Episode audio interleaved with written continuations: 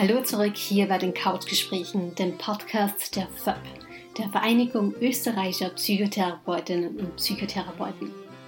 Ihr hört jetzt gleich den zweiten Teil des Interviews mit Dr. Dr. Bernd Rieken, dem Katastrophenforscher an der Sigmund Freud Privatuniversität. Aufgrund der aktuellen Lage haben Wolfgang und ich uns dazu entschieden, dieses Gespräch online zu führen. Hm. Ähm, solche Situationen, wie wir sie jetzt haben, sind ja auch irgendwie immer mit gewissen Ängsten verbunden. Also ganz egal, ob es jetzt um wirtschaftliche Ängste geht, also ob man eh noch genug ähm, Geld bekommt oder seien es wirklich Angst um die eigene Gesundheit oder auch die Gesundheit von Verwandten, von der Familie, von Freunden was dann auch wieder mit Verlustängsten zusammenhängt. Wie gehst du damit eigentlich um in dieser Situation jetzt? Äh, Angst habe ich genauso wie andere Menschen auch, weil ich bin auch nur ein Mensch. Und ich versuche halt, das, was die Regierung empfiehlt, umzusetzen. Ich bleibe zu Hause. Äh, ich gehe äh, alleine spazieren oder laufen. Und, aber ich wohne auch direkt am Wald. Also ich wohne, ich wohne nicht in Wien, sondern in Niederösterreich, in Baden. Da ist das natürlich auch einfach. Und äh, meine, die Parks sind hier geöffnet. Ich glaube, in Wien sind sie geschlossen, soweit ich weiß. Das ist alles, das ist alles möglich. Vom Einkaufen habe ich ja einen gewissen Fundus, weil ich es für ein Versäumnis halte, dass im Gegensatz zu Asien äh, keine Schutzmasken hier vorhanden sind. Das halte ich echt für, das halte ich für eklatant. Einerseits sagen die Fachleute und die Regierung, man soll anderthalb bis zwei Meter Abstand halten. Auf der anderen Seite kann man halt auch einkaufen gehen. Also finde ich Ja, bei den Masken möchte ich noch ganz kurz was ähm, erzählen. Ich habe nämlich vor kurzem mit einer sehr guten Freundin von mir telefoniert, ähm, die sich selbst solche Masken näht. Ähm, und auch wenn die jetzt nicht so gut helfen wie richtige medizinische Masken, finde ich, bringt es doch einen, einen Effekt, weil wenn man dann rausgeht mit einer Maske, dann nehmen die Leute rundherum automatisch schon mehr Abstand, weil die denken sich dann auch, ja, derjenige ist möglicherweise krank. Ja, das finde ich eigentlich eine, eine sehr gelungene äh, Lösungsstrategie oder ein Lösungsversuch des Problems mit der eigenen Angst umzugehen. Nämlich einerseits äh, diese, den Abstand wirklich zu gewährleisten durch diese Maßnahme. Andererseits glaube ich auch, dass deine Freundin dann äh, dadurch, dass sie diese Maske fabriziert, einfach selber was tun kann. Mhm. Auch ein mhm. bisschen was gegen diese eigene Angst äh, unternehmen kann. Ne? Weil sonst sitzt man da und ist hilflos und, und kann nichts tun. Und so kommt man ein bisschen in eine Tätigkeit hinein, die einen dann auch beruhigt. Mhm, absolut. Und allein das Basteln oder Nähen, das ist auch wieder ein Zeitvertreib. Also ähm, ja. gerade wenn man jetzt nicht arbeitet und nicht Homeoffice macht, dann glaube ich, ist es halt auch schwierig, wenn man nur Netflix schaut oder so. Irgendwann fällt einem dann die Decke auf den Kopf. Absolut, ja, weil, weil erstens ist es eine kontemplative Tätigkeit. Manche Menschen ähm, häkeln oder stricken oder nähen äh, Dinge ja auch, um zu sich selbst zu kommen, runterzukommen, abzuschalten. Also das finde ich, das hat viele gute Facetten. Das ist eigentlich eine prima, eine prima Lösungsstrategie. Ja, gefällt mir gut. Mhm. Ich würde von mir behaupten, dass ich ein recht positiver Mensch bin. Also ich versuche eigentlich aus jeder Situation irgendwie ähm, was Positives rauszuholen. Ähm, Bernd, wie siehst du das eigentlich? Also hast du das Gefühl oder denkst du, dass irgendwie jede Katastrophe, jede Pandemie auch einen positiven Effekt hat? Ich finde es besser zunächst einmal. Ich finde es besser, wenn Menschen nicht sterben, statt dass sie sterben. Und äh, das ist bei Katastrophen so, das ist bei der, beim Coronavirus auch so.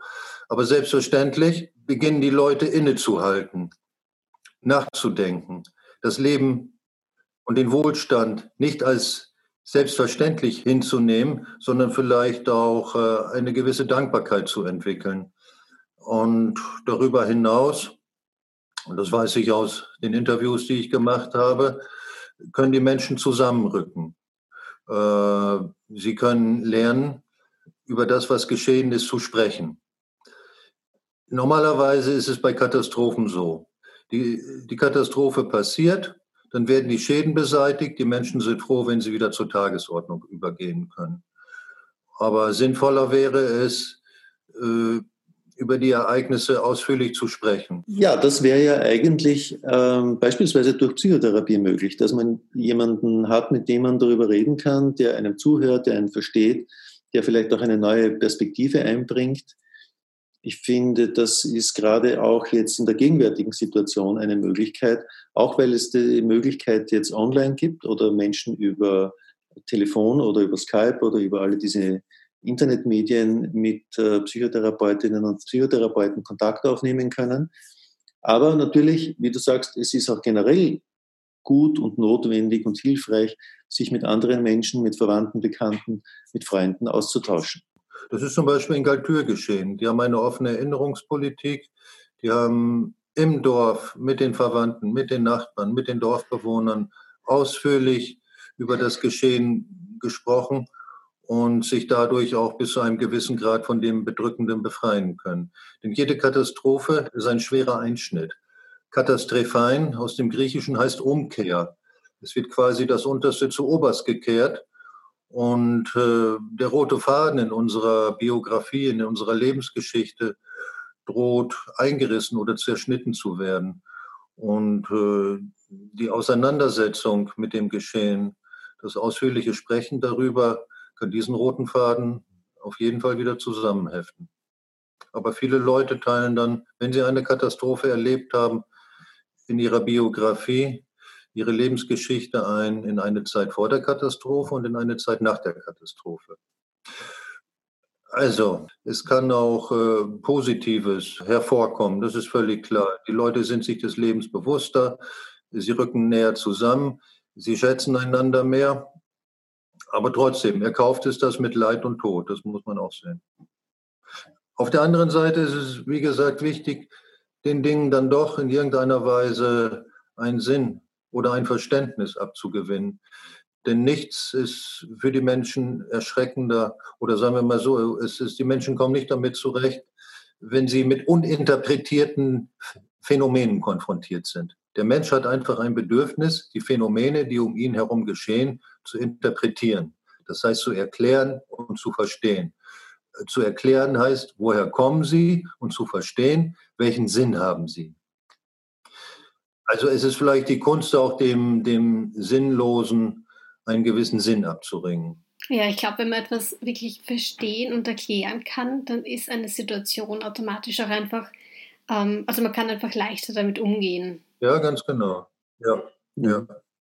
In, insofern ist diese ganze Kommunikation übers Internet, die YouTube-Videos, die Beiträge auf den Social Medias, ähm, durchaus ein Prozess, ein Teil dieses Prozesses, der, wenn ich das richtig verstehe, sehr hilfreich ist, weil die Leute dadurch eine Zusammenfinden, äh, sich austauschen, kommunizieren miteinander und gemeinsam, gemein, wie sagt man, ähm, gemeinsam ist man weniger allein. Ja, ganz genau.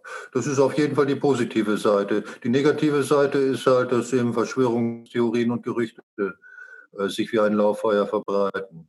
Man muss halt beide Seiten sehen. Ähm, ich hätte mal eine psychologische Frage. Also es gibt ja Menschen, die fühlen sich eigentlich sehr wohl zu Hause. Die sind gern daheim. Ähm, dann gibt es aber auch Leute, die sehr extrovertiert sind, die sehr viel unterwegs sind, immer draußen, immer sich mit Freunden treffen und so. Ähm, für die ist so eine Ausgangssperre jetzt ja eigentlich besonders schlimm. Kannst du irgendwie oder was für psychologische Auswirkungen kann das dann haben, insbesondere für diese Personen, die sich schwer damit tun? Klar hat, hat das Auswirkungen. Die Menschen fühlen sich eingesperrt. Die werden nicht gerne zu irgendetwas äh, aufgefordert, was sie eigentlich nicht wollen.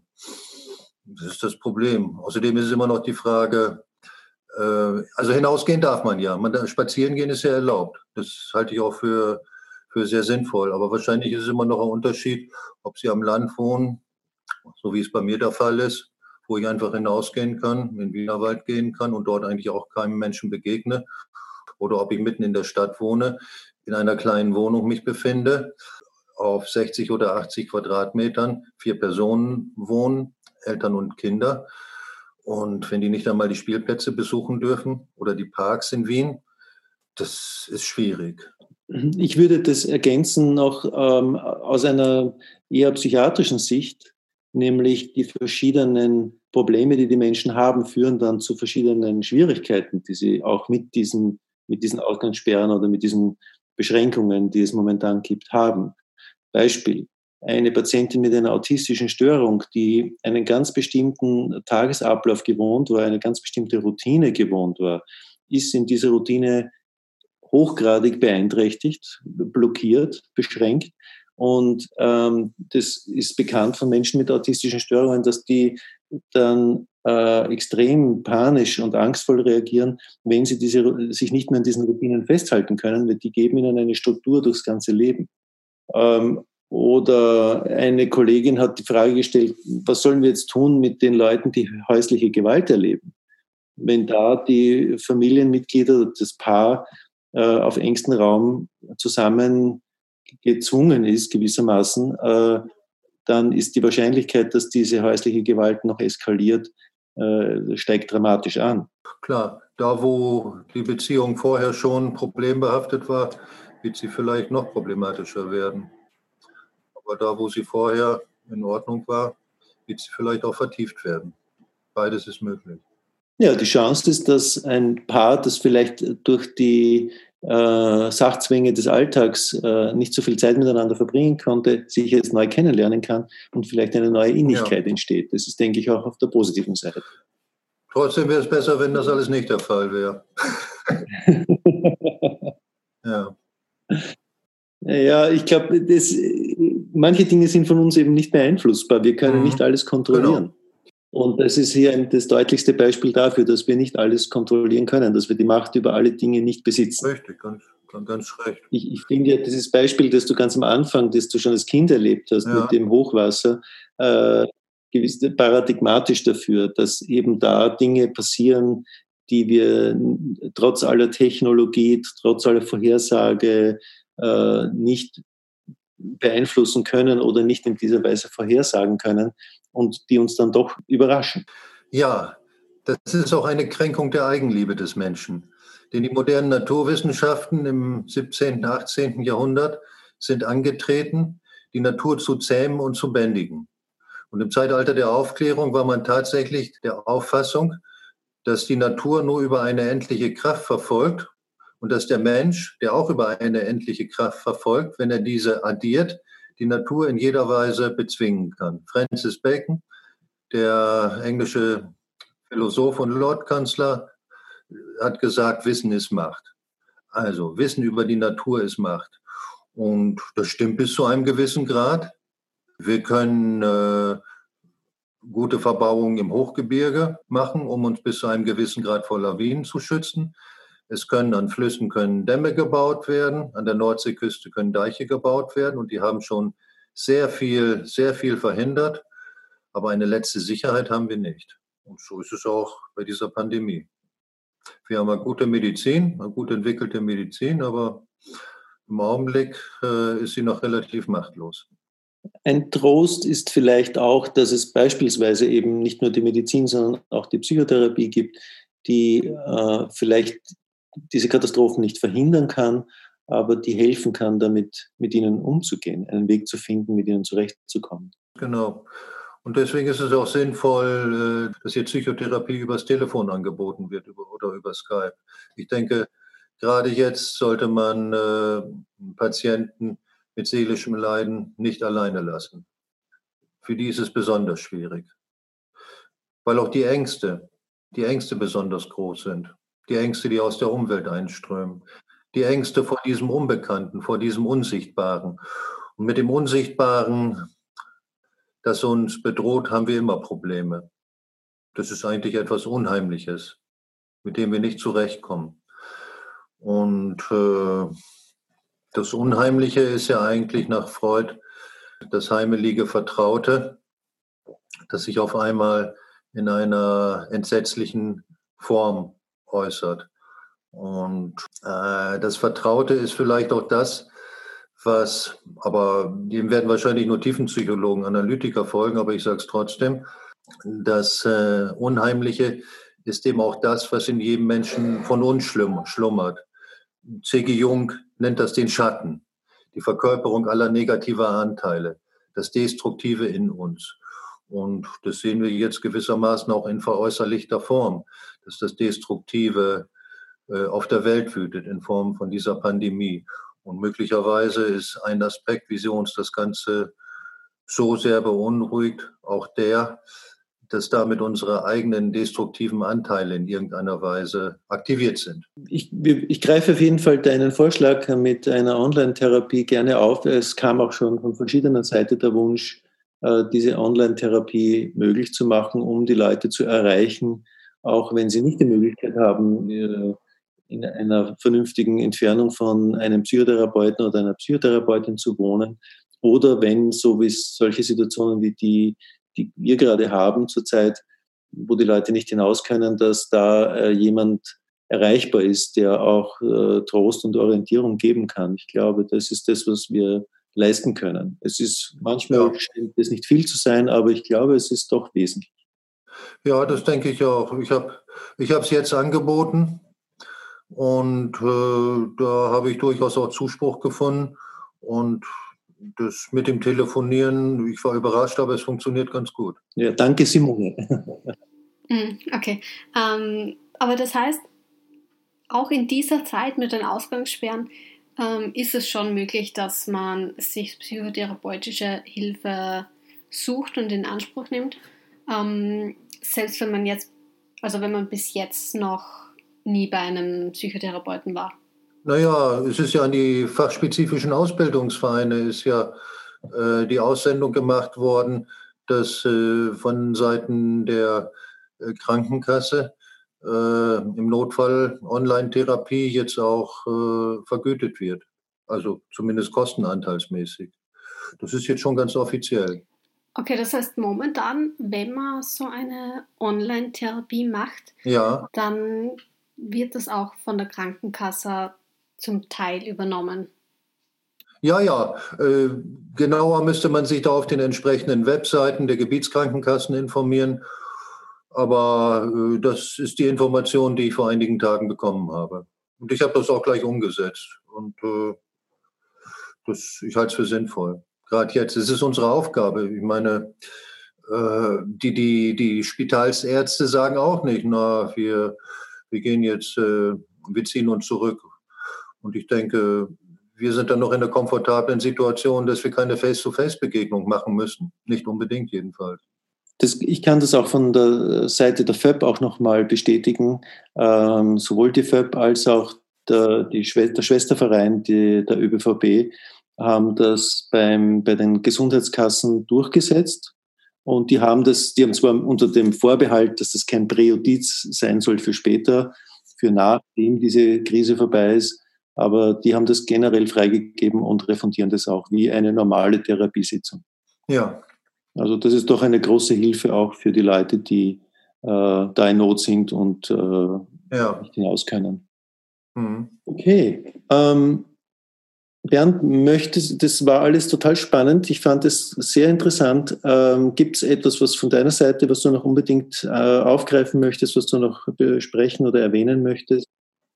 Ja, Vielleicht noch äh, der Aspekt nach der Frage, äh, ob vielleicht das Schicksal, die Natur oder sogar der liebe Gott sozusagen zurückschlägt. Diese, diese Schuldthematik, es gibt hier die Realängste, es gibt die neurotischen Ängste und es gibt die Gewissensängste. Und äh, die Schuldthematik, die ist ganz tief verankert in der europäischen Kulturgeschichte. Ähm, wir sind durch und durch vom Christentum geprägt. Sie brauchen nur hinausschauen, überall sehen Sie Kirchtürme. Und die Sündenlehre ist ein Kernelement der monotheistischen Religion, vor allen Dingen der christlichen Religion. Und aus meiner Sicht zieht sich diese Sündenlehre als die Mentalitätsgeschichtler sagen, als Struktur von langer Dauer, als longue durée im Untergrund weiter und äh, mutiert im Zeitalter der Säkularisierung und Individualisierung allmählich zu einem Schuldgefühl. Wenn ihr daran denkt, die tiefenpsychologischen Theorien sind Konflikttheorien und Konflikte rufen Schuldgefühle hervor. Und äh, aus meiner Sicht, und die Analytiker mögen mir das verzeihen, die Freudianer, die Jungianer, die Individualpsychologen, aber ich denke, dass äh, die mittelalterliche Sündenlehre in unserer säkularisierten Zeit mit ihrem psychologischen Blick äh, zum Schuldgefühl mutiert ist. Aus ethnologischer Sicht kann ich dazu sagen, es gibt Schuldkulturen und es gibt Schamkulturen. Das ist zwar in der Ethnologie umstritten, aber es ist nicht völlig abwegig. Äh, Schuldkulturen sind charakterisiert durch die Möglichkeit zur Entlastung mittels Beichte, Buße, Geständnis und die Schamkulturen durch den Verlust des Ansehens in der Öffentlichkeit, also durch äußere Instanzen. Prototype stehen dafür einige asiatische Kulturen, Japan etwa. Und äh, ich glaube, dass diese Schuldthematik immer im Hintergrund vorhanden ist. Wir wissen es auch aus der Psychotraumatologie, äh, das Überlebende von irgendwelchen Desastern oder schlimmen Ereignissen, dass sie unter Umständen Schuldgefühle entwickeln, weil sie überlebt haben mhm. und ähnliches. Also ich glaube, diese Schuldthematik ist ganz in äh, unserem kollektiven Unbewussten oder in unserem kollektiven Nichtbewussten verankert. Ich habe ja über das äh, Überlebenden Schuldgefühl gelesen. Ja. Zum Beispiel bei Holocaust-Überlebenden. Ja. Ähm, meinst du, dass das ein eher typisch europäisches Phänomen ist oder ist es ein weltweites Phänomen? Wenn die europäische Kultur und ihre Abkömmlinge, wie etwa die nordamerikanische, wenn die sehr stark durch das Christentum geprägt sind und dieses Christentum sehr stark durch die Sündenlehre geprägt ist, dann halte ich es in erster Linie einmal für ein europäisches Phänomen. Äh, als Ethnologe tue ich mir sowieso immer etwas schwer damit, die Dinge überall auf der Welt zu betrachten, äh, als gleichwertig zu betrachten, weil Kulturen gehen ganz unterschiedliche Wege und da bin ich mit Pauschalisierung eher vorsichtig. Ich glaube schon, dass diese Unterscheidung zwischen Schuld- und Schamkulturen ihre Berechtigung hat. Schuld und Scham gehören natürlich irgendwo zusammen, aber es gibt Schwerpunktsetzungen. Und der Schwerpunkt liegt bei uns auf der Schuld und weniger auf der Scham. Ja, aber es gibt ja auch, ich denke zum Beispiel an Hans-Peter Dürr, der Mythos vom Zivilisationsprozess äh, oder Leute, die, wie er, die meinen, es gibt ja, es gibt in der Menschheit Grundthemen, die unabhängig von der Kultur existieren und dann unterschied, bloß unterschiedliche kulturelle Ausformungen bekommen. Ja, das stimmt. Die Frage nach Gut und Böse ist eine davon und von mhm. Recht und Unrecht. Und das hat dann auch etwas mit Schuld zu tun. Aber es hängt eben davon ab, wie stark die Schuld dann gewichtet wird. Mhm. Also ob die, ob die Gewichtung mehr auf der Scham oder mehr auf der Schuldseite. Ja, ganz genau. Mhm. Mehr außen oder mehr innen? Äh, also mehr externe Sanktionen oder mehr interne Sanktionen? Okay, ähm, ja, vielen Dank nochmal für deine Zeit. Wir sind von der Zeit her schon am Ende angelangt. Ja. Ähm, ähm, ich bedanke mich nochmal sehr herzlich bei dir. Äh, für diese, für diese Ausführungen. Ja, danke auch von meiner Seite. Ich finde, es war wirklich ein interessantes Gespräch. Ja, und ich danke recht herzlich für die Anfrage und für das Interesse. Und äh, für mich war es ein sehr spannendes Gespräch. Vielen Dank. Ja, das war das Interview mit dem Katastrophenforscher Dr. Dr. Bernd Rieken. Und wie immer haben wir in der Beschreibung wieder weiterführende Links. Und natürlich könnt ihr uns auch direkt kontaktieren am besten per Mail an office.voepp.at. Ja, das war's für heute. Bleibt gesund und genießt die Ruhe zu Hause. Bis zum nächsten Mal.